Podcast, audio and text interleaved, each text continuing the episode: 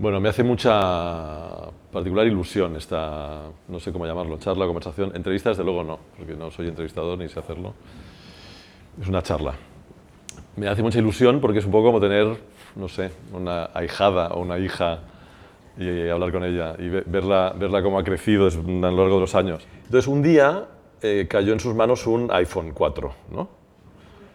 Eh, ella no había tenido cámara de fotos nunca, ni había hecho fotos nunca, y entonces le cayó el iPhone 4, trasteó un poquito con el iPhone, vio que, tenía, que podía hacer fotos, descubrió Instagram, que es esta red social de la que ahora todos somos eh, devotos, eh, entonces empezaba y empezó a hacer fotos sin ser fotógrafa, un poco ideas, y colgarlas en Instagram. Y empezaron a pasar cosas, Al cabo de un tiempo la eligen como una de las mm, perfiles eh, de Instagram más interesantes del mundo y empieza a tener seguidores, llegas a ser la red con más, el perfil con más seguidores de España en aquel momento, ¿no? Ahora tienes 600.000, un poquito más, ¿no? 600.000, ponerlos en fila, ¿eh? A 600.000 personas. Eh, luego ya llegan cosas como que Fotobogue la selecciona eh, como uno de los mejores 25 fotógrafos del año, el año 2013 o 14, hace ya 10 años y le piden, es muy gracioso porque le piden que les mande los negativos de las, de las fotos para hacer las ampliaciones y ella dice, no, ¿cómo negativos? Pues yo hago las fotos con un iPhone. Bueno, los de Vogue tuvieron, tuvieron un shock, ¿no? Debieron entrar de pronto en la, en la modernidad de golpe contigo, ¿no?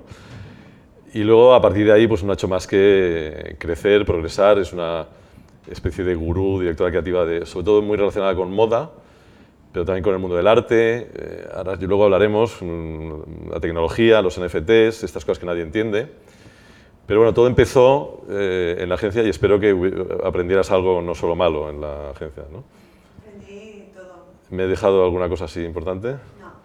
Bueno, entonces, esto que no, son, esto que no es una entrevista, a mí me interesa eh, sobre todo hablar con gente de la que, de la que tengo alguna curiosidad.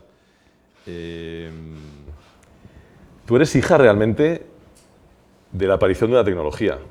Es decir, muy a menudo en el mundo del arte nos olvidamos de que las tecnologías son fundamentales. Es decir, eh, digamos, los arquitectos pueden hacer rascacielos porque aparece el ascensor. O, pueden hacer edificios de vidrio porque aparece el vidrio como elemento de construcción y, el, acero. O los pintores de pronto empiezan a pintar de una manera distinta en el Renacimiento porque se inventa, alguien inventa perspectiva, o el óleo. Es decir, olvidamos cuánto de relevante es eh, que aparezca una nueva tecnología. En tu caso, tú eres hija de eso, ¿no? Sí, yo de hecho siempre digo que Instagram ahora es una cosa que se ha convertido en, un monstruo gigantesco donde hay vídeo, hay muchísimo contenido, pero que Instagram lo que a mí me enseñó al principio fue a mirar de una determinada manera porque eh, enseguida entendí o capté que era un formato 1-1, no podías hacer gran cosa, la gente hacía scroll y tenía que ser algo gráfico, mm, muy concreto. Eh, y entonces, a partir de la herramienta, desarrollé la visión. Pero si no hubiera sido por esa herramienta, yo no miraría como miraba. ¿no? Y de hecho, no solo eso, sino que, por ejemplo, em, yo al principio, como todo el mundo hace pues, 12 años, 11 años cuando salió, antes de que hubiera influencers, eh, ego bloggers, selfies y todo esto, era una comunidad de gente que eh, aprendía a mirar lo que había por la calle, de repente te fijabas en cosas ¿no? que, nunca habías, que nunca habías prestado atención. Y yo hice el salto porque un día pensé, bueno, a mí me gustaría explicar cosas donde hubiera personas, pero no tengo modelo. Entonces pasaban cosas como esta, donde yo tenía que ser mi modelo, pero yo no quería que se me viera. Entonces la herramienta me obligó a taparme. Y a través de taparte cuentas una historia, porque yo creo que al final una cara es imposible desvincularla de, una idea, ¿no? de, una percepción. Entonces, al principio empecé a taparme y tapándome explicaba cosas que no podía de otra manera. ¿no? Y luego eso desarrolló, incluso sin darme cuenta, cuando ya tuve modelos, inconscientemente también les, les, cubría el rostro muchas veces, ¿no? O sea, aparecían girados o tapados por algo, o sea, la herramienta en sí desarrolló la forma en que yo empecé a mirar.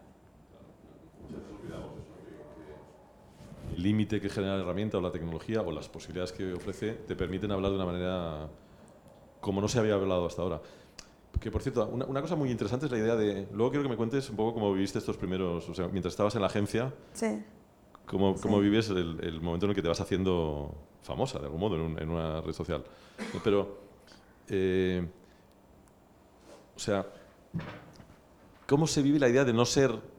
Tú no eres fotógrafo. Todavía dices que no eres fotógrafo, ¿no?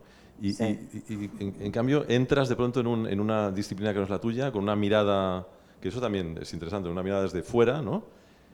Eh, la fotografía de alguna manera revoluciona el arte. La fotografía es, una, es un arte, sí es un arte, es un arte muy reciente. Eh, revoluciona eh, las vanguardias en parte eh, son eh, fruto de la aparición de la fotografía, el arte abstracto, es decir, hay una, de pronto la, el pintor eh, figurativo necesita, eh, digamos, distanciarse de esa reproducción de la realidad tan, tan fiable.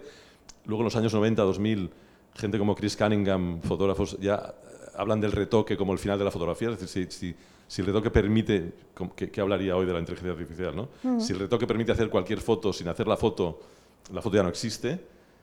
En este momento en que todos tenemos una cámara de fotos en el, en el bolsillo y todos hacemos fotos, tal, ¿qué es la fotografía? Yo empecé a hacer fotos eh, porque empecé a, a descubrir una mirada. Y empecé a hacer fotos pensando en que siempre me había dado mucho miedo la fotografía como tecnología. Es decir, yo no tenía ni idea, ni me interesaba, ni, yo soy natural, mi naturaleza no es de eh, saber mucho de lentes, de ISOs, de profundidad de campo, de todo lo que muchos grandes o, fotógrafos saben, pero también todo lo que, digamos, eh, en, la manera más convencional empezamos a, a, cómo nos enseñan a aprender las cosas, ¿no? No nos enseñan a aprender las cosas desde la intuición, sino desde la razón muchas veces, ¿no? desde la tecnología, desde la praxis de esto se hace así. Y entonces, muchas veces lo que pasa es que te centras en la máquina y no en lo que tú puedes mirar o hacer con la máquina. ¿no? Entonces hay fotógrafos que respect máximo para todo el mundo, ¿no? pero que cuando empiezan a, a aprender fotografía, se obsesionan con la técnica, ¿no? con, que esté nunca hay un desenfoque, nunca... A mí la impercepción, o sea, la, imperfección, el hecho de eh, fotos que tenían grano, que algunas estaban desenfocadas, que no me importaba eso, ¿no? O sea, yo, buscaba otra cosa. Y yo creo que la grandeza de Instagram fue que mucha gente empezó a conectar con algo que pensaba que no era para ellos. De esos mmm, 20 millones de personas, igual 2000 desarrollaron una, una habilidad cuando, no cuando perdieron el, miedo a la tecnología. ¿no? Y esa es la, la, grandeza y esa es la forma de, de, mirar. Para mí la fotografía es transmitir una mirada y que alguien la entienda. Y, por supuesto, cuanto más sabes de tecnología, quizás más lo puedes hacer. ¿no? Pero yo me negué a cuando me decían, pero Isa, si haces unas fotos que están muy bien, tendrías que saber más de fotografía. Yo me negué a, a, saber de fotografía, digamos, de la parte teórica de la fotografía. Quería seguir haciendo lo que hacía, pues porque de esa manera, con un iPhone, había aprendido a comunicar y la gente lo entendía. Luego sí que me compré una, una cámara, porque el iPhone tiene muchas limitaciones, y aprendí también, y de nuevo, la cámara que, que, me compré con una lente en concreto, me, enseñó una mirada en concreto, ¿no? Pero yo no soy, no, no me considero fotógrafa porque cuando hablas con un fotógrafo, pues mm, sabe un montón de cosas y tiene una profesionalidad que yo no tengo, pero también creo que estamos en una época donde la etiqueta ¿no? de qué eres te limita mucho. Nosotros lo sabemos, ¿no? nos han dicho todo el rato, pero tú eres publicista, ¿no? Entonces tú no puedes hacer un producto, tú no puedes tener una idea para, una, para un edificio, ¿no? Eres una persona conceptual más que un publicista. Entiendes el valor de una idea asociada a una marca, a un producto, a, un, a una disciplina. Entonces, cuando te quitas ese miedo de qué eres, ¿no? El, yo siempre digo que yo no sé, que, no, no, me gusta, a mí me define mi trabajo y como mi trabajo es muy multidisciplinar, cada vez es más difícil definirte, ¿no? Pero desde luego no me definiría como fotógrafa porque eso significa que dejaría de ser otras muchas cosas. ¿no? Es curioso porque en realidad lo que dices es que eh, una tecnología, porque esto es claramente lo que te ha permitido hacer fotos es una tecnología, te ha permitido eh, liberarte de la tecnología, que, que, te, que, te, impedía hacer fotos o que no te había ni siquiera, no te habías ni siquiera planteado hacer fotos porque había una, barrera tecnológica que te lo impedía, ¿no? de algún modo. Con respecto a lo que dices, eh, ser publicista, o sea, venir, venir de un origen publicitario, ¿tú te consideras todavía publicista? Sí. Entonces, venir de ahí, ¿qué, qué, qué te ha permitido y qué te ha impedido en una carrera es verdad que sigues siendo directora creativa, te sigues eh, autodefiniendo como directora creativa, pero estás en un universo más cercano a la moda, el arte, ¿no? Sí. Que es, verdad que la moda también es un comercio y un mercado, ¿no? Y el arte también es un mercado, luego hablamos de eso. Yo creo que al final me, defino por dos motivos, ¿no? Como directora creativa o como alguien que, está, que viene del mundo de la publicidad y soy publicista. Uno por formación, porque en el fondo tú sabes lo, de lo que sabes mucho, aunque luego hagas otras muchas cosas, yo me siento segura, a lo mejor es un convencionalismo, ¿no? De, al final es lo que estudié, donde trabajé muchos años, y en un sector que todavía estoy muy en contacto con él, sí que me siento así. Pero al final yo creo que eh, hay como disciplinas tangenciales que si tú tienes muy claro una, van entrando, ¿no? van, van como tocándote. Y en mi caso, y ahora va a sonar muy, muy pelota, pero él sabe que no, Em, esto es como todo, ¿no?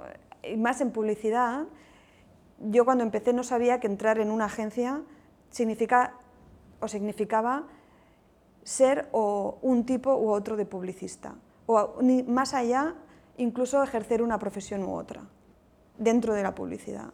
Yo entré en, una, en un lugar, en aquel momento SCPF, que era el epítome del concepto, ¿no? del largo recorrido de la narrativa, de, pues de la idea sólida, del paraguas, y eso pasaba allí, pero también daban rienda suelta a, proyectos extraños, donde de nuevo había gente que entraba en la agencia hacer lo que se llamaba mil milks, ¿no? gente que entraba a contaminarte ¿no? y, y, de otras disciplinas. Efectivamente, yo estuve dos años y luego me fui a otro lugar fantástico, muy buena agencia, ¿no? pero que no era eso y luego había otras agencias donde directamente se ejercía otra profesión. O sea, sí vendías productos, pero los vendías de otra manera, ¿no?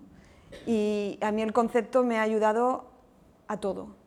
O sea, es desde lo que yo em, empecé a comunicar, desde lo que yo le doy un sentido a una foto, a mí la estética me gusta mucho, pero cuando no hay mensaje es de formación profesional, hay, hay otra gente que te dice, no necesito el mensaje, no necesito el concepto, concepto es intuición, es un, diálogo entre dos que no necesariamente tiene que ser ese significado. ¿no? Yo no. y esto me daba cierta seguridad para irme a otros campos, para irme a, pues, a hacer una cosa con realidad virtual, hacer una colaboración con ilustradores, hacer algo en inteligencia artificial, el peso del concepto que está siempre desde que empecé en Publi. no, sé si se entiende muy bien lo de, lo de concepto. Nosotros en, publicidad trabajamos, claro, concepto es un concepto filosófico, diría, ¿no? Pero cuando hablamos en publicidad de concepto, esa, o nosotros por lo menos hablamos de concepto en publicidad, tratamos de, explicarlo como esa condensación que explica de una manera muy contenida, muy breve y, al mismo tiempo muy capaz de generar millones de comunicaciones la esencia de una marca, ¿no? Es, llegar a, pues, al bienvenido a la República Independiente de tu casa, ¿no? Es decir, oye, esta, esta, es la manera de explicar IKEA y a partir de aquí vamos a lanzar montones de mensajes, pero si no tienes ese concepto, no tienes una guía, no tienes un camino, no tienes una manera de pensar, no tienes un punto de vista. Entonces, es verdad que nosotros eh, hemos sido siempre eh, obsesivos con eso, ¿no? Decir, y seguramente porque, porque yo era el director de esa agencia, director creativo, entonces yo no sé trabajar de otra manera. Es decir, hay una, hay una cosa que me, que me, recuerda mucho a eso, que es tu idea de, la limitación. ¿no? A mí me parece que el concepto me pone unos límites. Si no, si no tienes esos límites y el camino es absolutamente libre, yo me siento, me pierdo. Yo, entiendo que hay artistas que, son, que, prefieren trabajar en esa idea de libertad absoluta. A mí me pone muy nervioso, me, siento, seguramente porque no soy un artista, soy un, soy un vendedor y respondo a encargos y por tanto lo que trato es de encontrar al, contrario de eso, que tratando de encontrar el límite más límite de todos los límites para que a partir de ahí surja la, surja la, comunicación de verdad. ¿no? Pero sí es cierto que bueno, hemos sido obsesivos. Te quería preguntar, ya luego lo dejamos, eh, decías que habías empezado en Instagram. Instagram cuando tú empezaste era muy distinto a Instagram de hoy, ¿no? Es decir, ¿en qué ha cambiado conceptualmente Instagram? Y, como extensión, también hay una cosa que a mí me, resulta muy curioso hoy, que es TikTok. ¿no? Eh, tengo un amigo muy listo que me dice que TikTok ya no es una red social, es un canal de entretenimiento y, puede que lo sea. ¿no? Eh, bueno, ¿cómo ha cambiado Instagram? ¿Cómo han cambiado las redes? ¿Qué es eso ahora? O sea, tú, naciste en una red que era una comunidad, efectivamente, de, gente con un cierto interés. ¿Hoy qué es? Sí, yo creo que, el salto estaba o está primero en que cuando Instagram empezó, o cuando yo empecé en Instagram, que fue pues muy pronto, en el año 2011, Instagram nació en el 2010, diciembre, y se popularizó en 2011 al principios, quien más seguidores tenía tenía 3.000. Y el concepto, la idea de ser famoso no existía. Es decir, tú querías formar parte de una comunidad y ser relevante dentro de esa comunidad. Mm, y esa comunidad, la comunidad más potente, era de fotógrafos o de gente que vivía en lugares muy diversos y te enseñaban su mundo. Algunos eran fotógrafos, la, el 90% no eran fotógrafos profesionales, porque además el fotógrafo profesional lo veía con mucho desdén, ¿no? Era un intrusismo, mira a este pobre que le ponen cuatro filtros. No, no, no, no. No, de hecho luego pues hubo fotógrafos de Magnum, en la herramienta muy fácil para, según fotoperiodistas, eh, hacer el trabajo de una manera más ágil. No, no, ya, ya no lo ven así, ¿no? Pero yo creo que el gran cambio era buscar la admiración de alguien que no era necesariamente famoso, pero que sí que tenía un cierto nombre ahí y tú buscabas eso, ¿no? Buscabas acercarte a eso y era, bueno, empezó la comunidad, ¿no? Y además desde Instagram lo que hacían era premiar, había pues, yo en mi caso, eh, Billy Richardson era una curator que había trabajado en el MoMA eh, de San Francisco y, era una ojeadora, ¿no? Y precisamente lo que hacía era buscar a perfiles que habían utilizado la herramienta de una cierta manera y los, eh, los elevaban, ¿no? lo ponían en, en, lo que se llamaba la lista de usuarios sugeridos y como la adopción era tan brutal, o sea, cada, cada semana entraban 100.000 personas a Instagram, ¿no? Ahora la adopción, claro, ya, ya ha llegado al tope, todo el mundo tiene Instagram, ¿no? Pero entonces lo que hacían era... ¿Todo el mundo tiene Instagram? No. Alguien queda, menos mal, menos mal, no tengáis. Eh, eh, que ya es no, no, no, no, es tu late además. Eh, entonces, ahora, o sea, hubo el cambio también eh, ocurrió, yo de una manera muy ingenua, pensaba que eso eh, iba a ser una red de creadores y de hecho, yo luego trabajé en Instagram, en, Meta, ¿no? Y, hay un, como un discurso utópico que tiene que ver con, la, con el, support, ¿no? El, apoyo a los creadores, porque es lo que, lo que, eh, lo que hace la, la, red social son las personas. Ellos de hecho ponen la tecnología y la gente es la que hace la, el producto. El producto es lo que hace la gente, ¿no? Todos trabajamos para Facebook, ¿no? Todos trabajamos para Facebook, claro. Claro. Eh, ellos procuran... ¿cómo, es la frase? Cuando algo es gratis, el producto eres tú. Pues que, lo sepamos todos. El producto somos nosotros. Entonces, enseguida, eh, pues esto, de forma ingenua, yo no, pensaba, no pensábamos que Instagram iba, iba a ser una fuente de publicidad, que era de lo que yo huía un poco, porque yo ya tenía mi, mi, área de publicidad, digo, bueno, pues ahora tengo esto, ¿no? Que, que, no tiene que ver necesariamente.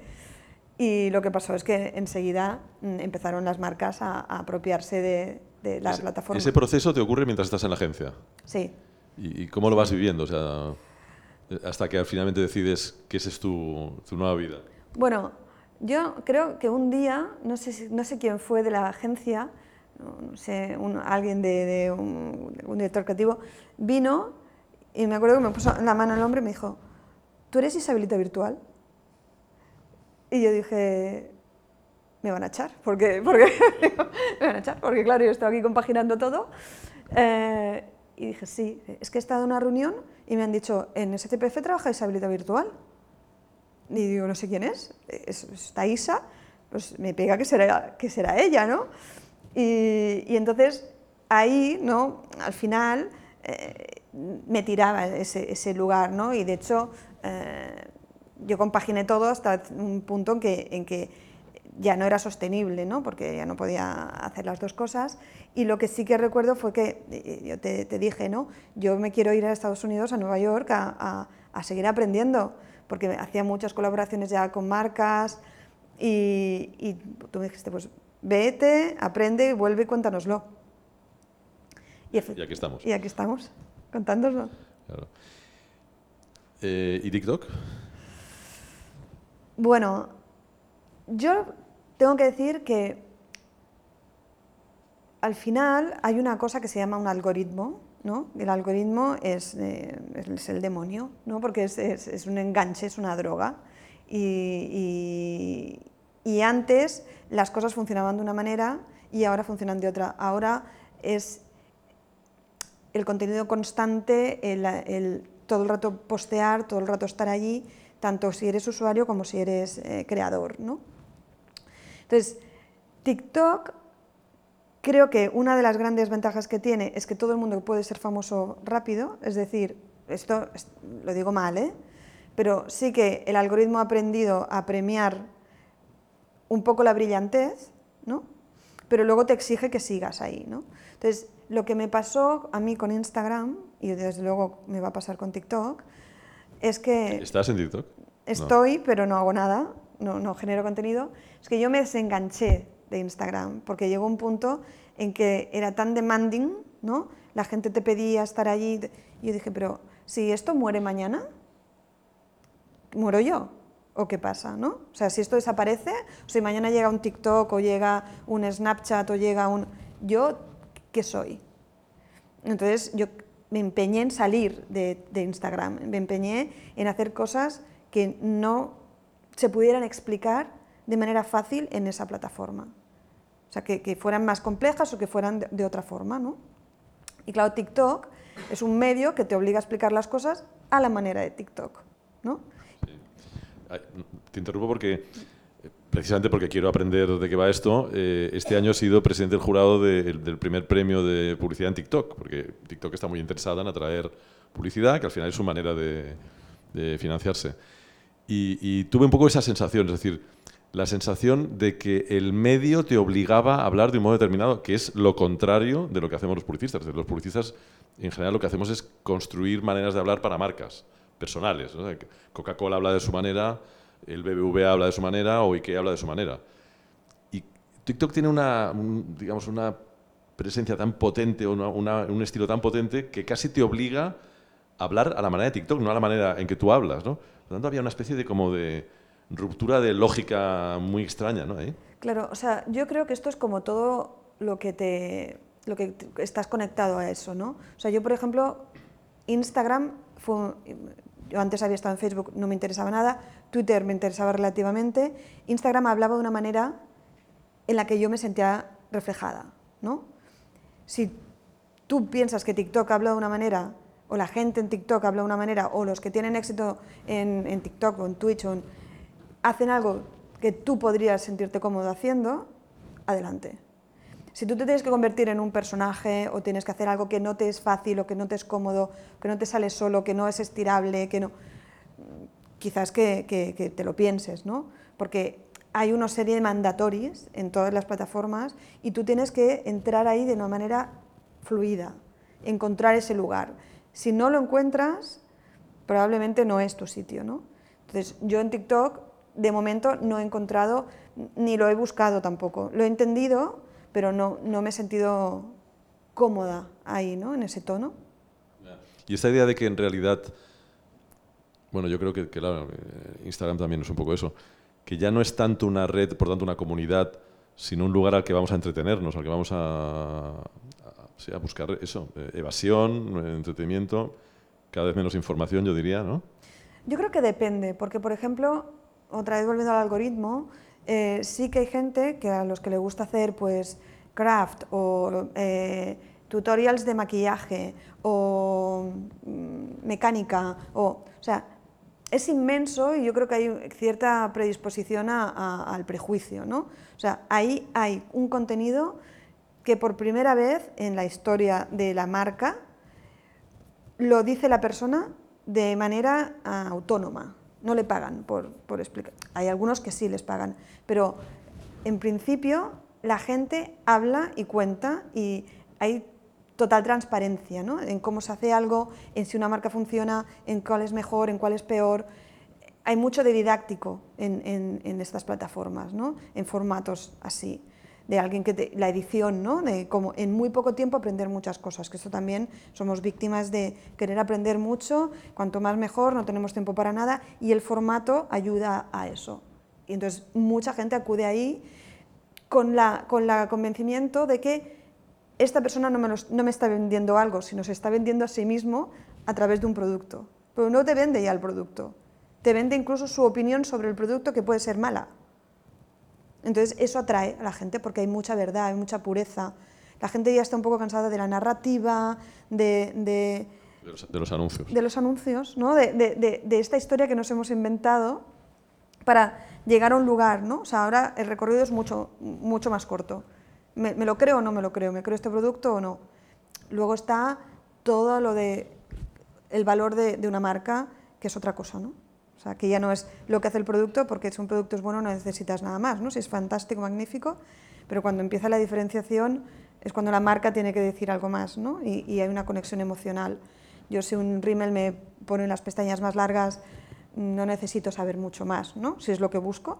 Ahora, si busco entrar en contacto con una marca con unos valores que hable como yo, cambia. Entonces ahí yo creo que nosotros seguimos siendo muy, muy fundamentales. ¿no? Ah, por cierto, me estoy acordando ahora, te, he hecho la pregunta de, o te he hecho el comentario sobre cómo influye el lenguaje de TikTok en la gente que se anuncia en TikTok y cómo, cómo, el lenguaje digamos, es casi dictatorial. Pero ahora me estoy acordando de que en los años 90, hablando con John Hegarty, que es John Hegarty es Sir John, es, Sir en Inglaterra, es uno de los publicistas más legendarios de la historia, un inglés extraordinario, que todavía vive y todavía hace cosas.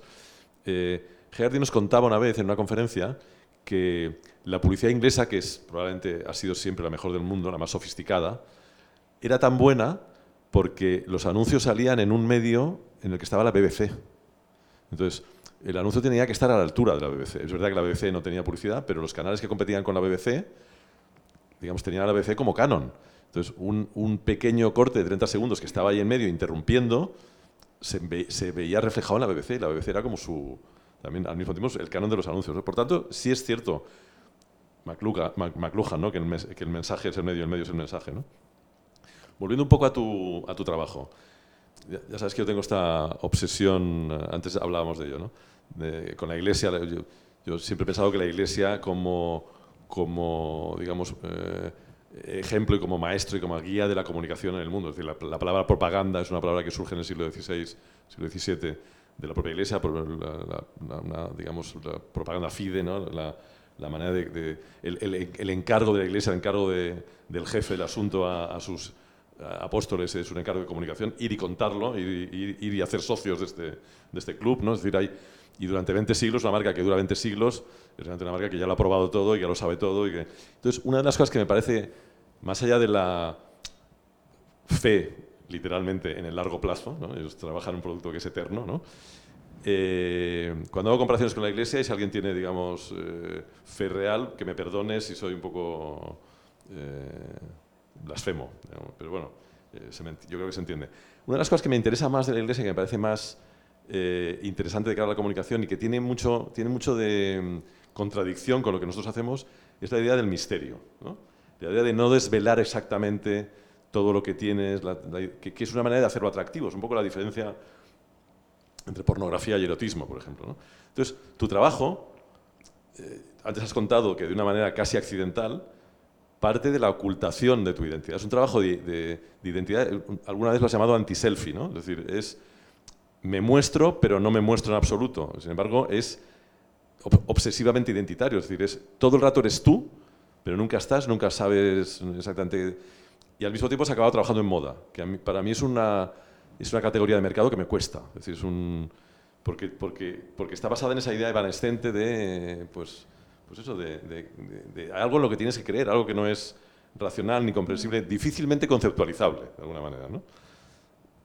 No sé si esto te da pie a contar Sí, cosas. No, ah, no es ninguna pregunta. No, ya. Em, bueno, es que yo cuando, cuando, cuando hago fotos, a mí me gusta que el otro complete lo que pasa ahí.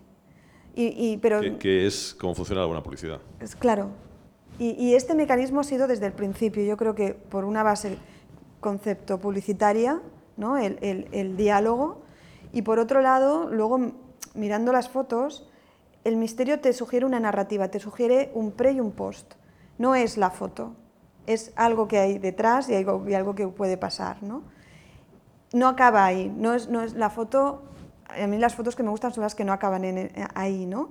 sino que hay un- una narrativa que tú te la puedes inventar si quieres. ¿Habéis visto más o menos el trabajo de Isabelita? No. ¿Alguna sí? Bueno, pues- es, que es, es que interesante. Así lo entenderéis mejor.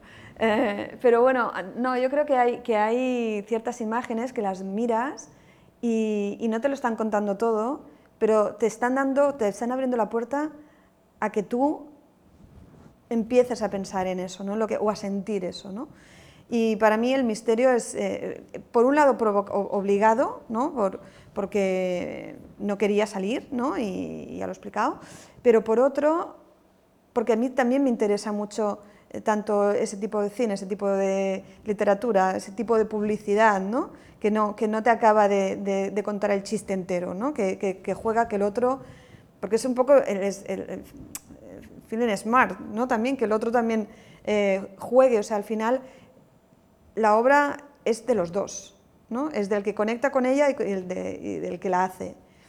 Y de hecho yo tengo una- un proyecto que se llama ah, Virtual Soul, que les dije a, a a unos ilustradores que tienen muchos seguidores, que eran muy conocidos en Instagram, que me seguían desde hacía tiempo y hacían muchos portraits, muchos retratos. eh, les lancé la, bueno, un poco la provocación. La pregunta es, ¿puedes llegar a conocer a alguien a través de una red? Eh, no por lo que enseña, si estoy comiendo, si estoy bañándome, si me pongo este vestido o el otro, sino por lo que no enseña y por lo que sí enseña, es decir, lo que te gusta, su universo, su estética, sus referentes. ¿Qué, qué te enseña más de la identidad de una persona? ¿no? ¿Lo que te enseña todo o lo que, no te, o que te oculta mucho? ¿no? Y, y la, y la pregunta era, ellos nunca me habían visto y, y les dije, ¿podéis hacer un retrato de Isabelita virtual? Sin haberla visto nunca, ¿no? Entonces, cada uno de estos 12 ilustradores dibujó a la persona que ellos siguen sin verla, a lo que, a lo que ellos perciben de mí, ¿no? Y, y- ¿Y, y acertaron? de unido, bastante, sí, sí. ¿Sí? Sí, sí, sí. Bueno, esta idea de feminidad, el misterio, el color, el, el- la narrativa, sí, sí, sí. Qué acertaron. curioso. Claro, a mí, vuel- vuelvo otra vez a la obsesión, ¿eh? porque como es una obsesión, pues vuelvo a ella. Pero claramente las marcas de lujo lo que construyen eh, a, pa- a partir de esa idea del misterio, que es la misma is- idea de la Iglesia, es, es una fe. Es decir, eh, el otro día lo, lo- lo pensaba y me parecía muy evidente. Es decir, entre un pote de crema de Nivea o del Mercadona, que es literalmente igual que uno de, no sé, dime una marca mega cara de, de crema, que, que cueste 100 veces más que un Eh, pote de Mercadona. sí, Clinique. sí, o lo que Clinique, sea, ¿no? Bueno, vale. Digamos, lo que te hace pagar lo que te pide Clinique por esa crema es fe. ¿No? Literalmente, es decir, tú crees, no, no hay nada racional, es decir, tú crees que hay algo ahí que te han contado o que te han sugerido, o que no te han contado realmente, sino que te han sugerido, más bien, te han, casi que te han ocultado, que compensa pagar lo que estás pagando de más porque, porque tiene algo. ¿no? Que, que- que tú no sabes, que simplemente crees en ello, ¿no? Claro, o sea, eh, ya el, el máximo grado de, de esto es lo que está pasando pues, con las celebrities que están haciendo mucha, mucha cosmética, ¿no? Eh, pues eh, Kardashian, ¿no? Es una de las, de las eh, celebrities, Kylie Kardashian es una de las celebrities que tiene, no, no sé, creo que eh, factura, mm, una de las que facturan más que, que marcas muy potentes, ¿no? Claro, la persona que compra esa crema, ¿no? O, ese producto, directamente ya, o Kate Moss, ¿no? Que ha sacado ahora también una línea, Brad Pitt, que va a sacar una línea, o sea, ¿qué, autoridad moral ¿no? tienen, tienen estas personas para generar una línea además de cosmética que tiene mucho que ver con, con el cuidado, pero también con la salud, ¿no? O sea, algo que te pones en la piel. Bueno, es, es esa idealización, ¿no? Es lo que nosotros intentábamos hacer con las marcas, dotándole de valor, pero directamente ya va al personaje, ¿no? al prescriptor. Entonces ahí te saltas todo, toda la racionalidad. Luego están las, las por el, contrapeso, que es cuando te llega pues, una influencer de em, make-up y te dice, te abre la crema de no sé quién y te dice, eh, mira, me he puesto esto, esto no vale para nada, haces y la gente le, está en, yo creo que estamos viviendo ahora esta era de la bipolaridad máxima, ¿no? O sea, de producto basado en la abstracción total y eh, también el consumo de la verdad, ¿no? que eh, la búsqueda de la verdad de un producto, al final no queremos comprar la verdad muchas veces. otro tema, siguiendo con esta línea, otro tema que me obsesiona mucho en, en publicidad, tenemos una bueno, en publicidad y en, general, pero publicidad es muy curioso porque nosotros no somos artistas, somos eh, los responsables de vender productos, ¿no? Pero eh, los departamentos, departamentos creativos de las agencias hay una obsesión, diría yo, por la autoría. Es decir, eh, el que tiene una idea o el que ha participado en una idea quiere que se sepa y quiere que sea claro. Y es verdad que las carreras normalmente están basadas en que esa autoría se reconozca, ¿no? Pero es difícil eh, saber cuál es la autoría o no de un, de producto. Luego está el concepto de la originalidad, es decir, en general, en la medida en que somos responsables, digamos, de lanzar mensajes de marcas que tienen que diferenciarse de otras, hay una cierta obsesión o de casi de divinización de la originalidad, ¿no? de sacralización de la originalidad, de la, de la diferencia por la diferencia. Y, ahí, y aquí aparece de pronto la inteligencia artificial. ¿no? sé que estás trabajando y sé que has trabajado de pronto, el, gran debate de... Eh, yo creo que la inteligencia artificial es una metáfora maravillosa de nosotros mismos. Es decir, eh, cuando la gente empieza a decir, no, es que la inteligencia artificial se basa en cosas que ha aprendido y por tanto nada de lo que hace es completamente original. Ya, pero es que cualquier humano es eso, ¿no? Claro. Es que cualquier humano hace lo mismo, exactamente. Ninguno de nosotros... Viene de cero. Hablando de la iglesia, aparte de Dios, que crea ex nihilo, digamos, ¿no? Todos los demás creamos a partir de algo que hemos aprendido, aunque no lo sepamos. ¿no? Claro. O sea, yo creo que la inteligencia artificial tiene artificial lo que tiene la nuestra. O sea, ¿por qué es, es, artificial, no? O sea, mm, es exactamente eso. Nadie, nadie, o sea, Picasso no, no, no, no sale de la nada, ¿no? Ni, ni, los impresionistas salen de la nada, ni, ni, ningún artista sale de la nada, ¿no? Ningún artista, ningún literato, ningún científico. O sea, nadie sale de... Sí, pero los científicos, por ejemplo, lo, admiten, hay, ese debate filosófico ¿no? de Heidegger diciendo, la ciencia no piensa, y no era un insulto, sino porque la ciencia construye certezas, ¿no? Y, es el, a hombros de gigantes, ¿no? Que no sé quién lo dice porque es una frase que se ha atribuido a tanta gente que al final nadie sabe quién es, pero da igual, son las frases buenas, ¿no? Pero, digamos, la ciencia es consciente de que vive de la autoría de otros y de que, y de que va edificando gracias a que otros han dado un pasito en la creación, incluso en la filosofía, hay como un partir, eh, tenemos la, ilusión de que partimos de nuevo desde el origen, desde siempre, desde el principio, que somos virginales, ¿no? Sí, y, no sé por qué, porque realmente el, el, aprendizaje es lo que hace que, que esto no exista. O sea, si no, no, nadie aprendería nada, ¿no? Si, si fuéramos autodidactas y todo nos, nos viniera por ciencia infusa.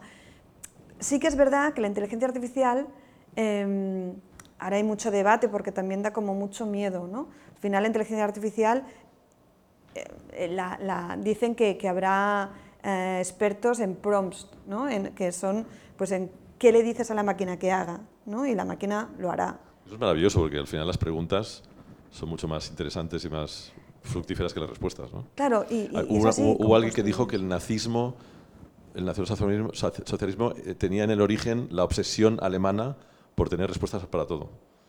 Si, que si hubieran tenido en realidad preguntas para todo, la cosa no hubiera sido igual. ¿no? no sé si es verdad. No sé si hay algún alemán en la sala que me perdone. No lo sé. Eh, pero sí que, eh, claro, yo soy muy pro inteligencia artificial porque, porque me ha ayudado a encontrar dentro de mi, de mi discurso una herramienta más, ¿no? O sea, sí que es verdad que estamos muy en pañales y que, bueno, pues que todavía, imagínate si eh, llevamos pues con DALE, Stable Diffusion, Midjourney, con todos estos eh, sistemas de inteligencia artificial, eh, que el boom fue hace un año y ya ha pasado todo esto, ¿no? imagínate dentro de 10, ¿no? ¿Dónde estaremos? Pero, bueno, el otro día hablaban de, de, esta posibilidad de que, ¿por qué no una inteligencia artificial, que no se presentaba en, en Suecia, como partido político, ¿por qué no? Que nos domine por fin, o, que nos, eh, nos, nos, domine, porque es como muy negativo, pero que nos gobierne o que nos dé las claves, ¿no? Una inteligencia artificial que decía, bueno, pues habían hecho como un, un estudio que todo el mundo eh, en Suecia pues podrías ganar 15.000 euros, sería el, el, la, renta mínima, ¿no? Eh, pero claro, habría mucha gente que perdería mucho, ¿no? También ahí. Y claro, decían, pero ¿cuál es el modelo al que, se le pide? ¿no? ¿Qué se le pide? Eh, ¿Que sea la sociedad más eh, culta? ¿Que sea la sociedad más próspera? ¿Qué significa próspero para una inteligencia artificial? Lo tienes que definir. ¿Qué es próspero? ¿no? ¿Es, el, es el, un modelo comunista? ¿Es un modelo capitalista máximo liberal? Al final hay alguien ahí decidiendo qué es eh, esa inteligencia artificial. ¿no? Porque estamos conectando con la primera de las charlas. ¿no? Carlos García Delgado también, eh, que, tiene un libro muy interesante sobre proceso creativo, también reflexionaba, sobre esto. Yo recuerdo que le dije una cosa que, que siempre me ha impresionado, es un, un, texto que utilizo mucho, que es de un sociólogo, que nunca recuerdo el nombre, y que me perdone, porque la, gente hay que citarla, pero que hablaba de que desde, desde el principio de la historia nuestra manera de explicar el cerebro ha sido utilizar como metáfora la última tecnología disponible. Entonces, eh, en la Edad Media pues era esta idea de los fluidos y de que había un fluido que llegaba de tu vista a mi vista y que eso activaba el cerebro, no sé qué. Y hoy es el ordenador. Entonces, eh, tratamos de explicar el cerebro como un ordenador cuando en realidad sabemos que no es como un ordenador. Y ahora yo creo que la inteligencia artificial es como la siguiente metáfora. Es como, eh, nuestro cerebro es como una inteligencia artificial cuando en realidad no es así. Este sociólogo lo que se preguntaba es cuánto retrasaba la investigación, en este caso hablamos de la investigación probablemente más puntera del mundo, que es la neurociencia, el utilizar una metáfora inadecuada. Pero al mismo tiempo se planteaba, ¿podemos avanzar sin que exista la metáfora? Es decir, podemos, si, no, si no comparamos con algo, ¿desde dónde construimos? Es un poco, otra vez, lo de números de gigantes. ¿no? Claro, o sea, al final te te pone un objetivo, pero te limita, porque si el objetivo está, o sea, si, la base si está mal, ¿no? Si, si, el fundamento no es correcto, pero por lo menos empiezas por algo, ¿no? Mm, porque si no, no, tienes nada sobre lo que construir. Luego probablemente pues estaremos muy equivocados en muchas cosas, como ya se ha visto. Estábamos muy equivocados en, pues desde que la Tierra era plana, ¿no? Pero hay que empezar a hacer una, bueno, pues, eh, una premisa y luego negarla pero hay que empezar por algo. Luego, lo de la Tierra plana también es curioso porque hay, hay esa corriente de la fenomenología, por ejemplo, eh, defiende, ¿quién es Husserl? No me acuerdo, que defiende que nuestra sensación de la Tierra, o sea, que lo que único que existe son los fenómenos, lo que, lo que sentimos, lo que, las percepciones. Y por tanto, como nuestra percepción de la Tierra efectivamente es plana, pues la Tierra es plana. Porque es, porque es lo que nosotros percibimos de la Tierra. Luego, que, como sea, ya no, no, no nos importa demasiado. ¿no? Quería seguir un poco por, otro tema que esta, esta gente de que está hoy aquí, como es más inteligente que yo, igual va a entender, porque lo hemos hablado alguna vez contigo, pero no he conseguido entender. Y que tiene que ver un poco también con la autoría, con el mercado, con la obsesión por eh, solidificar las cosas. Los NFTs. ¿no? ¿Nos puedes explicar qué es, qué, es esto de un NFT? Sí, pues ¿Conocéis? Habéis oído hablar de los NFTs. ¿no? Es una especie de intento... Puedo intentar explicarlo. Eh, los NFT, que son unas siglas que tampoco aclaran nada, Non-Fungible Token, o sea, nos hemos quedado peor eh, de lo que estábamos, eh, son, básicamente son certificados digitales.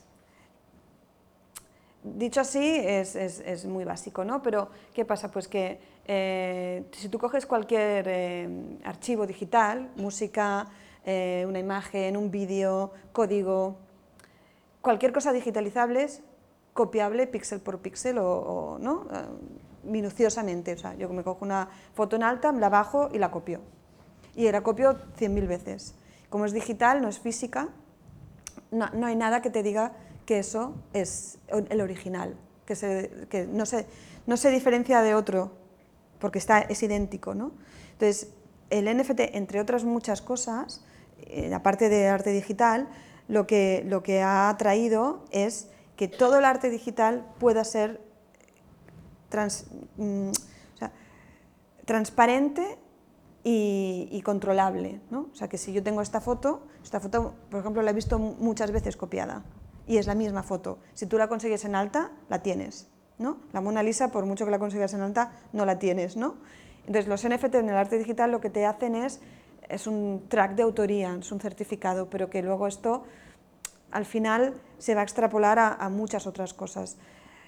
En un mundo muy utópico, dicen que los NFTs, que el blockchain, que la Web3, lo que nos va a hacer es favorecer la descentralización, ¿no? que, todo el mundo eh, bueno, pueda estar conectado y que no necesites intermediarios, que tú puedas generar una moneda, que tú puedas generar un, un valor. ¿no?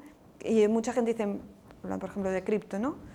Pero es que la cripto no tiene un valor asociado porque la fiat, la moneda que, usamos, el oro es, el valor, ¿no? Pero es un convencionalismo también, porque es el oro y no es un... Y, creo que además ya no lo es, ¿no? hubo una, corrección en los 70 que es el, patrón es el dólar y el dólar es una abstracción. Entonces, todo va así, ¿no? Entonces yo creo que la crítica que se hace a, pues a la Web3 o que es, un convencionalismo, no está basado en ninguna realidad, pues es como todo. O sea, mañana decimos que ahora son los diamantes lo que va a ser la base del mercado y... salario viene de que era la sal, ¿no? el, elemento de valor digamos, que compartimos. Tú estás haciendo NFTs. Sí. Eh, Claro, en el fondo, haciendo este discurso, ahora me acordaba, no recuerdo quién es el autor del libro este del el arte en la era de la reproducción mecánica, pero también, digamos, la, la, posibilidad de fotografiar la Mona Lisa o de reproducirla o de hacer un libro de arte donde está la Mona Lisa eh, eh, introduce un debate curioso. O sea, esa Mona Lisa del libro es menos valiosa que la del Louvre porque se, de algún modo fetichiza el objeto, ¿no? Claro, o sea... Porque tú estás viendo la Mona Lisa, es decir, si tiene algún valor lo estás viendo, lo estás, estás puedes estar sintiendo su profundidad, su fuerza, su... O un libro, los libros se reproducen eh, enormemente y no pasa nada, no hay una fetichización del objeto. En cambio, con la Mona Lisa o con, el, con la Pietà Miguel Ángel, parece que ir a ver el objeto real tiene más valor que verlo en una foto, ¿no? Sí, yo creo que no, no debería ser así, ¿o no? Hay, hay una, un, vínculo con el romanticismo, con el craft, con, con, lo único, con... Eso es el primigenio, ¿no? Eso existe, eso alguien lo ha creado, esta cosa de la autoría, del original, ¿no? A partir de ahí se ha generado todo. Entonces hay, yo creo que hay mucha, mucha afán de, narrativa, ¿no? Por eso nos, apasionan eh, los objetos todavía, ¿no?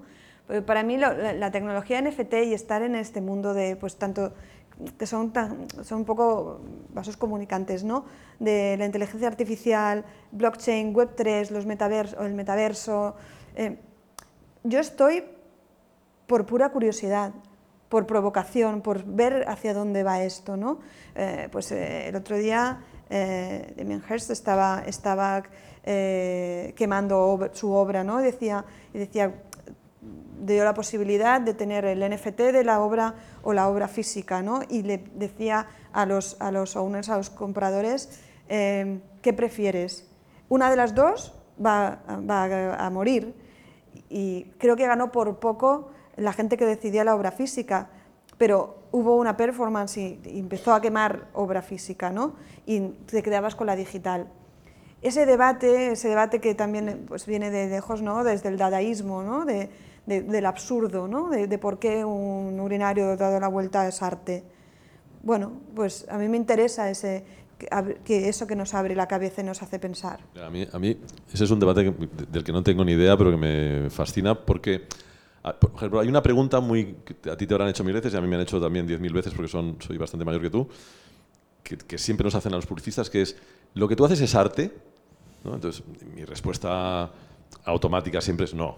Nosotros respondemos a un encargo, tenemos una obligación de vender, hay una necesidad, pero de pronto reflexionas un poco más y dices, vamos a ver, no es arte si entendemos arte efectivamente como, como lo que entendemos por arte desde los románticos, desde esta idea de un ser, un ser torturado, con una determinada visión del mundo, que te transmite sus fantasmas y que es un genio maldito y al que además eh, hace una obra que no es tocable, que no es eh, mancillable, que, no, que, es original y que no se puede... Pero si uno piensa en el Miguel Ángel que hace la Capilla Sixtina, es un encargo publicitario, literalmente. Además, que además él no quería hacer, que Julio II va casi le, le, trae de las orejas, una manda a la Guardia Vaticana atrás porque él no quería ser pintor, que era escultor, que era un arte mayor, la pintura le fastidiaba, pero al final le meten allí, le hacen pintar una, un anuncio, porque la Capilla Sistina es un anuncio, sin logotipo, bueno, con muchos logotipos, pero digamos, pero que está diciendo salva tu alma gracias a nosotros, ¿no? Sí. Entonces, desde ese punto de vista, hombre, sí se parece un poco al arte de lo que hacemos. Y tiene que ver con una disminución radical del concepto de autoría. ¿no? Es decir, de, no, yo soy un artesano o no sé, o, alguien que tiene una cierta facilidad para juntar cosas, efectivamente antes decías tú, ¿no? para editar cosas, para editar conceptos, juntar cojo de aquí, cojo de allá tal, y lanzo un mensajito que tiene un logo al final que dice cómprate estas salchichas o cómprate estas zapatillas. Pero, pero efectivamente tiene el mismo, es casi la misma función que un, cuando, cuando a Rembrandt el gremio de médicos le encargaba una un, cuadro para poner en la entrada de sus oficinas. ¿no? Claro. Al final, o sea, ¿qué es lo que transforma una obra en arte o no arte? Te pongo un ejemplo. Yo mm, pues tuve la suerte de saltar de las eh, pantallas más pequeñitas del mundo, que son las de los smartphones, a las más grandes del mundo, que, que son las de Times Square. ¿no? De, eh, hice una instalación en, en, Times Square que, bueno, pues estuve allí un mes una instalación que se la encargan a gente, se la a gente del, tipo Bjork o Yoko Ono, y se la encargaron a esta señora también. Entonces, no es el caso, no es el caso, pero esa idea que yo tuve para, para hacer la instalación en Times Square podía haber sido una idea reciclada de una idea para una marca, con el mismo concepto, la misma visualización, la misma potencia, y yo podía haber cogido esa idea que, por ejemplo, nunca se vendió, porque no, no, la compraron, trasladarla a otro ámbito, no firmarla por una marca, pero es exactamente lo mismo. O sea, es el mismo concepto, la misma estética, la misma idea. Yo recuerdo, ahora me has hecho acordar, y justamente en esta isla además fue, cuando, cuando tú antes has hablado de Mil Milks. Mil Milks era un proyecto que teníamos en la agencia un poco para contaminarnos de otras fuentes que no fuesen la publicidad, un poco para aprender. Entonces traíamos, pues yo qué sé, artistas, directores de cine, fotógrafos, gente que no trabajara en publicidad para ver si aprendíamos algo distinto de ellos. ¿no? Y entonces nos invitaban a, eventos de arte y entonces una vez vinimos a uno que se hacía aquí en Vinisalem. Y recuerdo bueno, que contamos el proyecto Mil Milks, enseñamos nuestros anuncios y me acuerdo que un artista nos levantó unas preguntas, no sé qué, y nos dijo, vamos a ver, eh, recuerdo que habíamos hecho el spot de la mano de BMW en aquel momento y nos decía, hombre, esto de la mano de BMW, si tú le quitas el logotipo de BMW al final, es un videoarte. Claro, claro. Decimos, ya, pero, está hecho para que lleve el logotipo, pero... Pues sí, entonces dices, o sea, al final los materiales son exactamente los mismos. De hecho, algunos años después hicimos un anuncio para BMW, que era el de las carreteras que se cruzan, se llama Crossroads, una especie de, de anuncio abstracto con carreteras que se cruzan y que era un videoarte que vio David Caballero en, un, en una exposición de, de, arte de Ibiza y dijo, coño, esto es un anuncio de BMW. Y era un videoarte. Entonces, es verdad que la frontera es fragilísima, ¿no? sí. O sea, nosotros la frontera es que haya una voluntad de vender. Sí, sí pero ni eso, porque eh, el que hace Damien Hirst también tiene una voluntad de vender, aunque sea su propia obra. O sea, al final nosotros, yo creo que para quitarnos el, la presión y, el agobio y, dejar bien claro que nosotros trabajamos, mm, pues somos un poco mm, vándalos, ¿no? que, que, trabajamos porque nos pagan y, no, somos, no tenemos esta cosa de la autoría, del artista, no sé qué, nos quita presión, pero hay piezas conceptuales maravillosas, tanto por estética como por idea, que si eso no, no lo firma una marca, se podría elevar a otra categoría. ¿no? creo que era Banksy que decía que él odiaba la publicidad porque se había apropiado del mejor talento de su generación y que no habían trabajado para el arte, sino que habían trabajado para hacer anuncios. ¿no? que los mejores talentos de su época en Inglaterra trabajaban en agencias de publicidad. ¿no? Y yo, yo creo claramente en eso. Es decir, cuando uno hace repaso de los anuncios de los años 90, del 2000, hay una, bueno, y de hecho hay gente que luego ha tenido exitazos en otras disciplinas, por ejemplo tú, pero, pero que sé, Spike Jones o, Jonathan Glazer, es decir, gente que hacía anuncios y que luego hacen películas y son igual de buenas. ¿no? Es que el proceso es el mismo.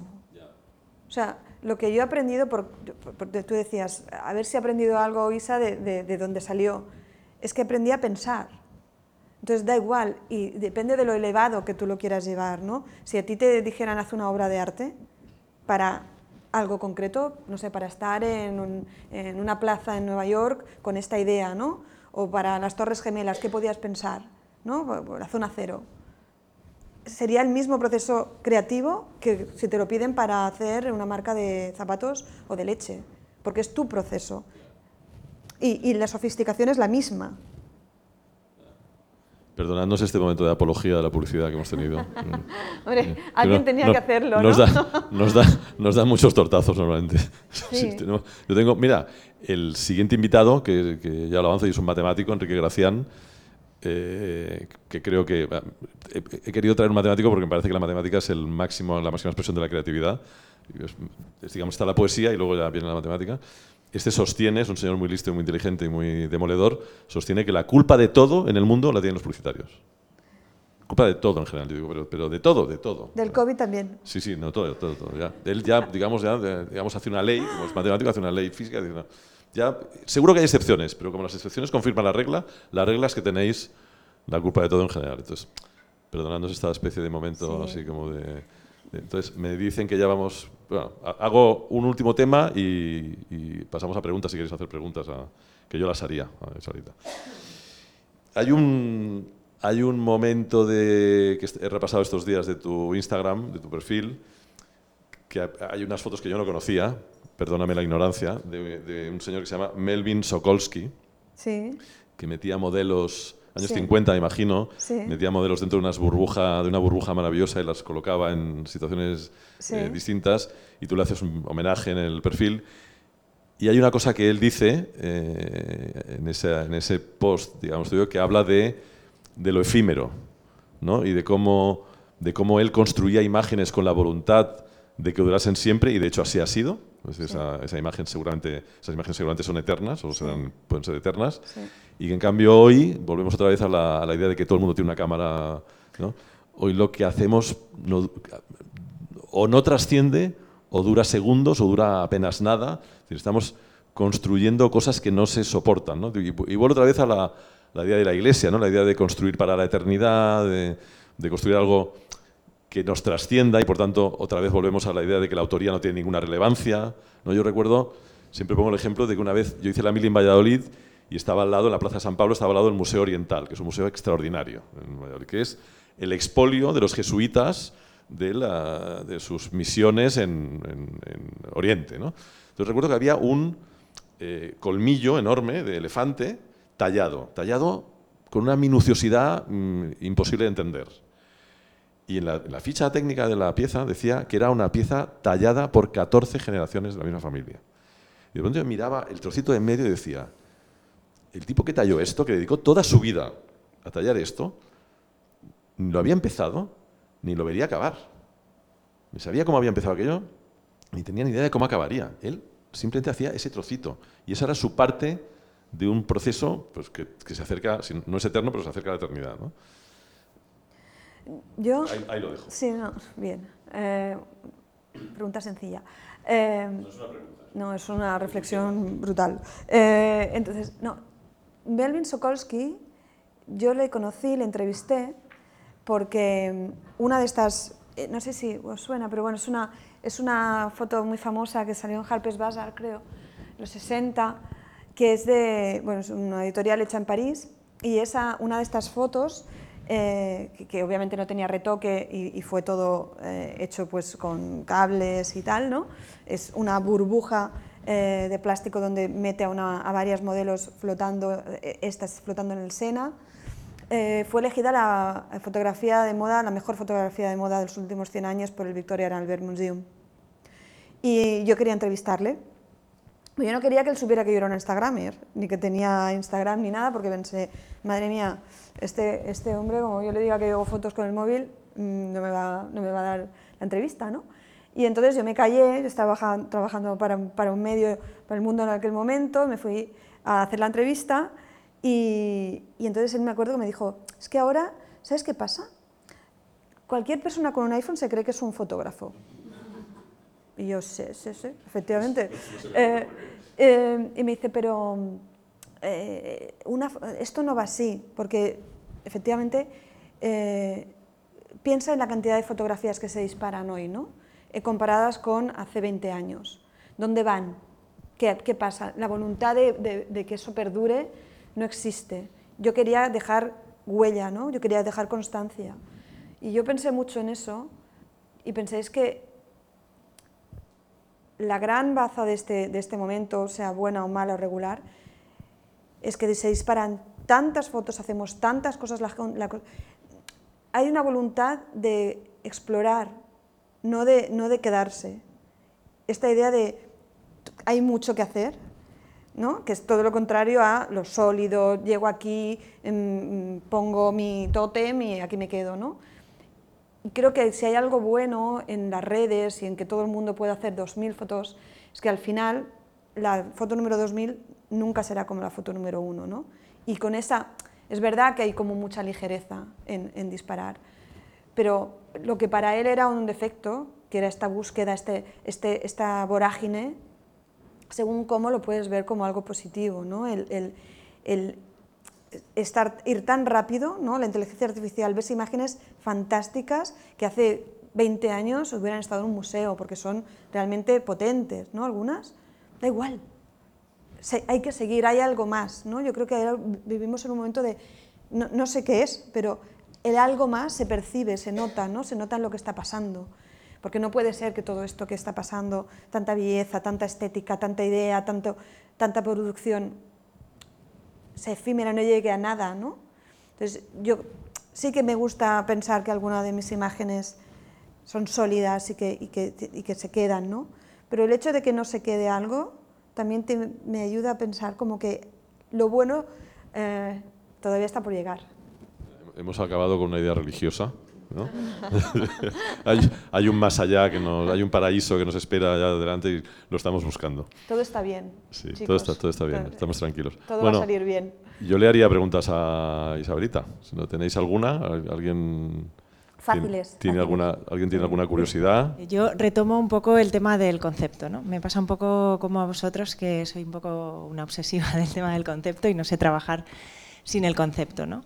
Entonces, eh, respecto a lo que hablabas, ¿no? que en Instagram todo es súper efímero, cualquiera prácticamente puede hablar eh, y tener una opinión sobre un producto o incluso, ¿no? Ya no vendértelo, sino eh, darte su propia opinión. en todo este barullo mediático que hay ¿no? y del día a día, ¿dónde se queda ¿no? el concepto? ¿Para quién se queda? ¿A quién le interesa? ¿Por qué seguimos empeñados en la idea del concepto? ¿Contesto yo? Bueno. Eh, yo creo que le interesa a quien quiere parar, a quien se quiere parar un momento, a pensar en... O sea, al final el concepto te obliga a hacer un ejercicio también, ¿no? Es esto que decíamos que es mmm, de doble alimentación, ¿no?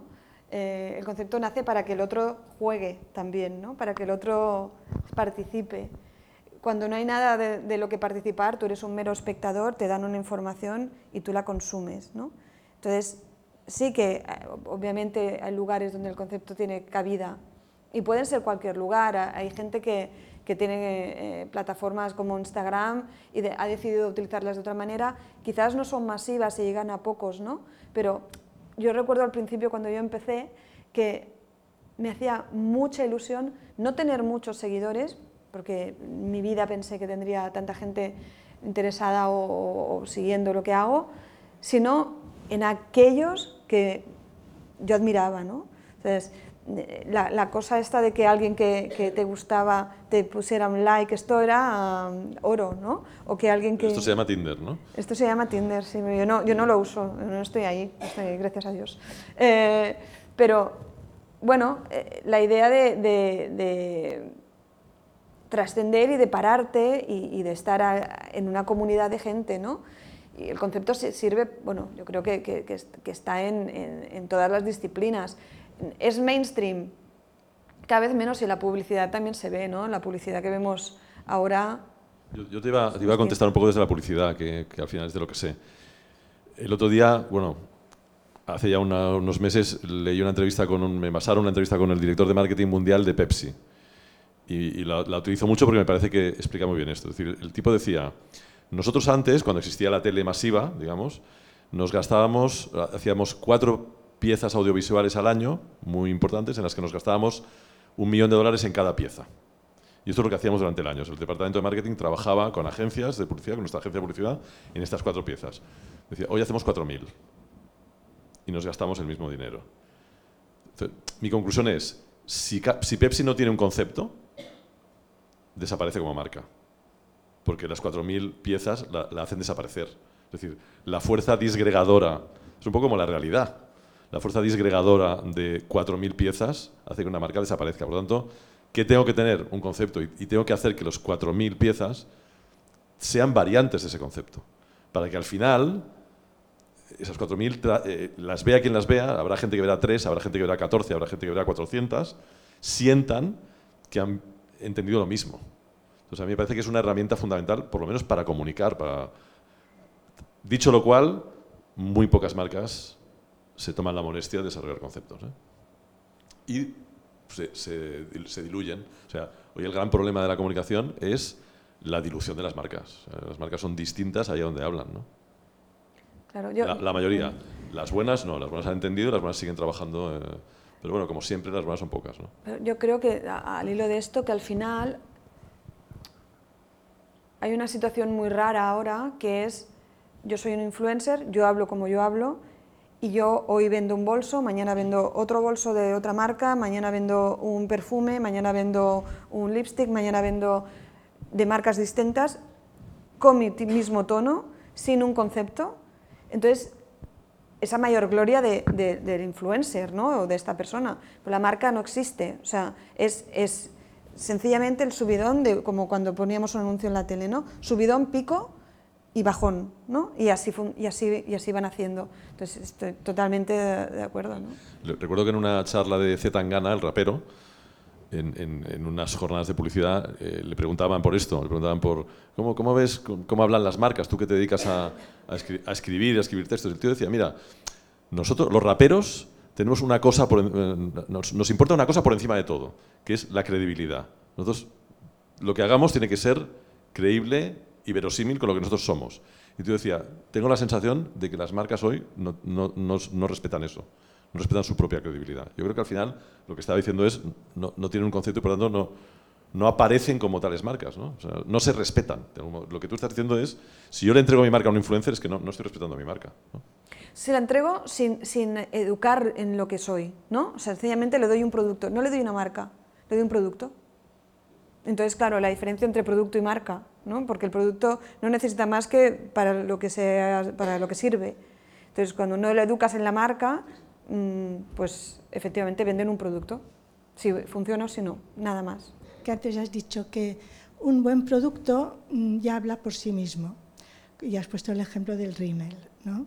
Pero yo ahora veo que eh, la tendencia es que la gente sigue más a los prescriptores y, por ejemplo, en el país abajo pone los, lo que sé, las 100 licuadoras más vendidas en Amazon. Estoy segura que la gente se queda con esto.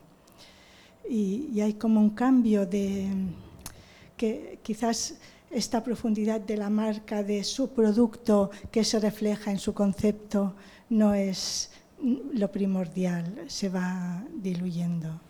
Claro, yo, yo creo, y esto Tony seguro que te lo sabe responder más, y mejor, pero yo creo que mm, depende de la relación que tú estableces con el producto, ¿no? ¿Por qué compras eso? Si no hay vínculo, ningún vínculo emocional, si no hay más allá de una relación práctica y no quieres que ese producto aporte nada más a la compra, es decir, si yo quiero la mejor licuadora del mundo, eh, según Amazon, pues hay una selección y me compro esta, ¿no? Y no hay más. Las marcas son capaces de hacer algo más para que tú decidas que eso, además de licuar, te va a proporcionar algo, a lo mejor no quieres que eso ocurra. Pero, por ejemplo, en las marcas de moda, la identidad está íntimamente ligada, ¿no? Ah, entonces, muchas veces es todo lo contrario, un, un denim, un vaquero, un tejano, que es exactamente igual que otro, hecho de la misma manera, mismo material, mismas horas, ¿por qué? En, el mundo de la moda esto es muy claro, ¿no? ¿Por qué decido irme a este? En el mundo del automóvil también pasa, ¿no? O sea, creo que hay relaciones distintas con lo que tú quieres contar de ti. Y si yo quiero que tú vengas a casa y en lugar de tener una licuadora X, tengo un modelo de los años 60 que hace determinadas cosas, a lo mejor no es la que mejor eh, batidos hace, no lo sé, pero la tengo por otros motivos que me aportan también. ¿no? Entonces, yo creo que depende mucho de qué está diciendo el producto de ti, no, no solamente de, de, él. Sí, yo, yo, una cosa que me obsesiona mucho es que me parece que hablamos de marca con, como de casi todo con mucha ligereza. Es decir, marcas, marcas, marcas, tampoco hay tantas. Eh, una, una, marca, por resumir mucho, y se puede definir de muchas maneras, pero yo diría que una marca es, primero, diferenciación, es decir, algo, es, consigue diferenciarse de las que tiene alrededor, y luego, más importante que eso, o sea, primero tiene que diferenciarse para existir, y luego tiene que aportar un valor, tiene, tienes que percibirle un valor. Eh, seguramente en esa lista que tú dices del país, no hay ninguna marca. Por ejemplo, eh, Zara no tiene la intención de ser una marca. Zara es un marketplace, un, un mercado, un lugar donde tú puedes encontrar la prenda que quieras, pero no, ellos siempre huyen de ser moda y de ser, por tanto, de ser marca, porque eso les haría caducos, les haría vulnerables. Es decir, e, ellos te dicen, si alguien viene a mi tienda buscando una camisa de cuadros y no tiene una camisa de cuadros, yo la semana que viene tengo que ser capaz de tener camisas de cuadros en mi tienda. Por tanto, no soy, no soy una marca de moda, soy una marca de logística, casi te diría. Es una marca que, de servicio, que le da a la gente lo que la gente está buscando. Y tengo la obligación de dárselo. ¿Qué hace? Recoge todas las tendencias del mundo, las copia, las adapta, las pone a un precio maravilloso y es imposible decirles que no. La marca en realidad te hace pagar más de lo que tú pagarías racionalmente por algo que no sabes qué es pero que lo admites. Mira, cuento una historia siempre absurda de, la agencia anterior a la que, la que yo trabajé antes de que conociera a Isabel. O sea, estamos hablando del Pleistoceno Superior. Trabajamos para la marca Balay. En aquel momento la marca Balay la había comprado una mm, multinacional alemana que se llama Bosch Siemens. Siempre hemos pensado que los electrodomésticos alemanes son los mejores del mundo y tenemos, hay una especie de, de veneración por eso. Bueno, cuando alguno de nosotros de la agencia nos queríamos comprar una lavadora, una lavavajillas, tal, llamábamos a Balay, porque nos hacían precio, como era cliente. Entonces, siempre pasaba lo mismo. Llamábamos y decía, oye, Arturo, llamamos a Arturo, que era el director de marketing, Arturo Ballén. Arturo, que tengo necesito un lavavajillas, que se me ha roto el... Vale, muy bien, ¿qué quieres? Pues, pues el Siemens, ¿no? O sea, el, bueno. y el tío siempre nos decía, vamos a ver, ellos tenían una marca barata que se llamaba Lynx, que nadie conocía. Una marca barata, Lynx. Y él decía, de verdad, Tony, vente aquí a la fábrica y yo te enseño que el Siemens y el Lynx es lo mismo. Solo le cambiamos la chapa, las lucecitas, eh, el logotipo tal, pero lo hacemos en el mismo sitio. De hecho, es la misma fábrica, también son los Fagor iguales, ¿eh? porque hacemos los, las de Fagor y de no sé quién. Vente aquí y es que te va a salir mucho más barato y es lo mismo. Pues no había manera. Nunca comprábamos a Lynx, nunca. Dices, ¿por qué? Tú, tú mismo decías, ¿soy idiota o qué? Pues sí, pero acabamos comprando. Vale, no te comprabas la Siemens porque al final te había convencido de que igual la Balay eh, era igual que la Siemens, pero te comprabas la Balay. ¿Por qué? No lo sé. Pero esa, es, la maravilla de nuestro oficio, que construimos percepciones de valor misteriosas que hacen que uno pague más de lo que toca porque cree que algo es mejor. Y simplemente lo cree. Yo lo que veo es que la publicidad es engañosa. Yo, por ejemplo, veo publicidad por la televisión y, ves que al final no compras el producto, compras la música que hay de fondo, compras al chico guapo que está por allí, que además tiene el producto en la mano, es decir, te hacen creer que además serás más joven, que además si te pones aquella crema, y bueno, y al final si te funcionas con la lógica y lo analizas, dices, pero ¿qué me están vendiendo? ¿no? ¿Qué es lo que hay de realidad detrás de aquel producto que me está vendiendo? Déjame que estás para mí. Bueno, no sé, ahora me meto con vosotros. No, no, no, no. expertos en publicidad, cosa que no soy yo. Pero adelante, adelante. Estoy, estoy, no puedo estar más de acuerdo. Pero, por ejemplo, ¿tú tienes un álbum de fotos en tu casa? Pues ahora ya no, porque con Instagram y con lo de la nube, pues ya me ¿tienes perfil, ¿tienes, ¿Tienes perfil de Instagram? ¿Perdón? ¿Tienes perfil de Instagram? Sí, sí, tengo. Es completamente engañoso. es, es- sí que es completamente engañoso. Y tu, y además- tu álbum de fotos es completamente engañoso. Es decir, lo natural del ser humano es tratar de mostrar al- a los demás lo que queremos mostrar de nosotros y ocultar lo que, no quere- lo que queremos ocultar. Cuando nosotros vendemos un piso, por ejemplo, no decimos que la pared del dormitorio es un poco delgadita y se Pero oye, roncar. ¿Pero qué, qué me quieres vender? Pues que, que- que evidentemente la sociedad está fundamentada en el engaño, en la manipulación y en, la- y en, digamos, en el destacar lo positivo y ocultar lo negativo. Y eso es lo que hace la publicidad. Bueno, vale, Pero tú la también. sociedad sí, pero a lo mejor hay otras disciplinas, como por ejemplo el arte, que también hay muchos eh, creadores. eh, no, no os, os pongo dentro también, ¿no? Como publicistas, porque creo que la barrera entre la publicidad y la creatividad también sois creativos. Es que nosotros, yo creo que como decía Tony, al final, por eso decía que un producto se vende solo y más ahora. Nosotros vendemos percepciones, pero tú pues también, o sea, desde lo que nos ponemos, ¿no? Eh, si yo tengo el pelo fino, intentaré que no se me note, si tengo no sé qué, intentaré que, si quiero llevar unas gafas determinadas, la- serán por algo, o sea, desde, desde la propia identidad Perdona, pero si las gafas las llevas tú o las lleva otra persona, a lo mejor ya no me interesan. Esto es lo que quería decir. Sí, pero ¿no? tú, apor- bueno, creo que al final a nosotros lo que nos interesa es, y para eso existimos, es crear al- un vínculo efímero y por eso tiene mucho que ver, yo creo, con el arte, Sí, porque en realidad es una cosa abstracta. No, no estamos vendiendo la realidad, porque si no, no, no- no serviríamos para nada, pero es que el arte para qué sirve? No sirve para nada tampoco, sirve para, para emocionarte, para conectar, y si tú puedes emocionarte o conectar un poco Hombre, con no me un puedes producto... decir esto, que el arte no sirve para nada, la cultura, el arte, No, la que- creatividad. Sí, pero- eh, pero no- es la base para poder crecer como ser humano. Sí, ¿eh? pero quiero decir que la sal, la sal sirve para, para salar, ¿no? O sea, quiero decir que al final lo bonito, a mí lo, lo- lo que me gustaría pensar es que hay un punto artístico en un producto que nosotros podemos comprar o vender, ¿sabes? O sea, que si tú compras, hay algo de abstracto que trasciende a un automóvil o que trasciende una chaqueta o que trasciende unas bambas que existimos para que el producto no se quede en una cosa realista, digamos, ¿no? para que haga como un, un salto. Y, y- y esto es lo que me, gustaría El, pensar. ar- el- el arte, eh, no- nadie, nadie sabe lo que es, pero, pero para muchos teóricos muy inteligentes y muy listos, eh, el mero hecho de que una pieza tenga una mínima utilidad funcional lo descalifica como arte.